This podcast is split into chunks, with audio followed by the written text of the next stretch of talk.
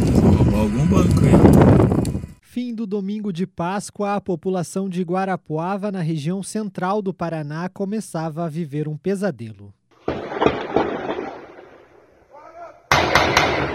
Meu Deus! Era 10 horas e 21 minutos da noite do dia 17 de abril. Três policiais do pelotão de choque saíam do 16º Batalhão da Polícia Militar para o patrulhamento de rotina. Assim que o portão foi aberto, a viatura foi alvejada por criminosos. Dois policiais foram atingidos e um escapou porque a bala atingiu seu celular. O alerta de ataque foi acionado às 10h23 da noite. Às 10h35, os ataques ao batalhão acabaram, mas em cinco minutos os bandidos chegaram à sede de uma transportadora de valores do município. Era uma tentativa de assalto.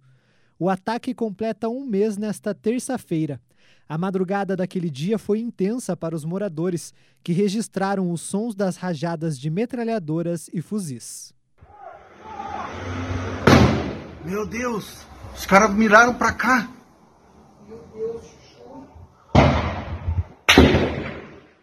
O primeiro confronto entre a polícia e os criminosos foi registrado às 10h42. Depois das 11 da noite, a corporação começou a bloquear pontos da cidade para evitar a fuga dos bandidos.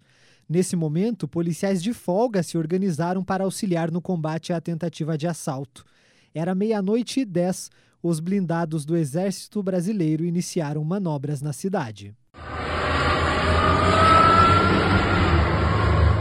Para o comandante da Polícia Militar, Coronel Hudson Leôncio Teixeira, a ação foi importante. Além da, da valentia dos nossos policiais militares, de folga, de serviço, que fizeram combate a esses indivíduos, a presença desses veículos blindados aqui chegou ao conhecimento, provavelmente, dos marginais que estavam no banco. Né? E eles erraram no planejamento, é, tentaram entrar por uma parede que era mais, mais difícil acesso, havia uma outra mais fácil de ser é, arrombada e tenho certeza absoluta que isso aqui também serviu de, de fator inibidor para que os indivíduos saíssem do local.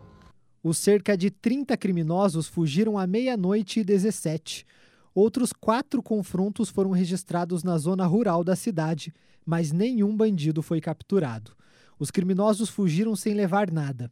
Um mês depois, apenas três suspeitos estão presos em Guarapuava, mas não tiveram a participação no ataque confirmada.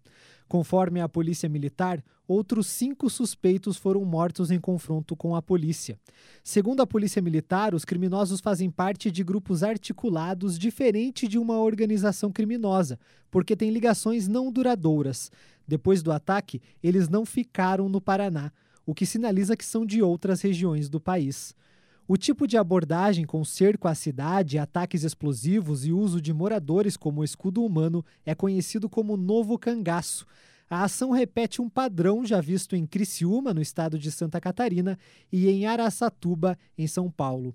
Na manhã seguinte ao ataque, o então secretário de Segurança Pública do Paraná, Coronel Rômulo Marinho Soares, foi a Guarapuava e afirmou que um plano de contingência foi colocado em prática. No entanto, policiais militares contestaram a afirmação. Na mesma semana, o comando do batalhão foi trocado. Dez dias depois, Rômulo Marinho deixou a secretaria. A Polícia Civil é responsável pelas investigações e apura os crimes de latrocínio tentado, ou seja, roubo com tentativa de morte, porte de armas de uso exclusivo das Forças Armadas, disparo de arma de fogo e organização criminosa. Outro homem preso em São Paulo também é suspeito de ter participado do ataque. Uma semana depois de ser atingido, um dos policiais morreu no hospital. Segundo o comandante da PM, Coronel Hudson Leôncio Teixeira, desde então a dinâmica para evitar esse tipo de ataque mudou no Paraná. Foi necessário que a Polícia Militar se rearticulasse, se reorganizasse, porque percebemos que não estávamos preparados para uma, situação como essa. Independente de ser em Guarapuava, ser em Curitiba, o mesmo não estado. Então, acontecer em Guarapuava poderia ter acontecido em Cascavel e talvez a resposta fosse melhor ou pior, mas nós percebemos que é necessário uma preocupação maior em relação a isso. Então nós verificamos onde temos os nossos fuzis, estamos fazendo um remanejamento para 20 regiões onde existem essas grandes bases de valores em nosso estado. Então se nós, as bases de valores é o pior crime, né? desse tipo de, de organização criminosa, desse tipo de grupo articulado. Então, se nós estivermos preparados para fazer frente a essa ameaça, o novo cangaço para nós é, é, é mais tranquilo. Além de reforços, o comandante afirmou que treinamentos são feitos em todo o estado e reuniões com os representantes das transportadoras de valores foram realizadas para a instrução. Um mês depois, o novo cangaço segue como uma ameaça às cidades brasileiras.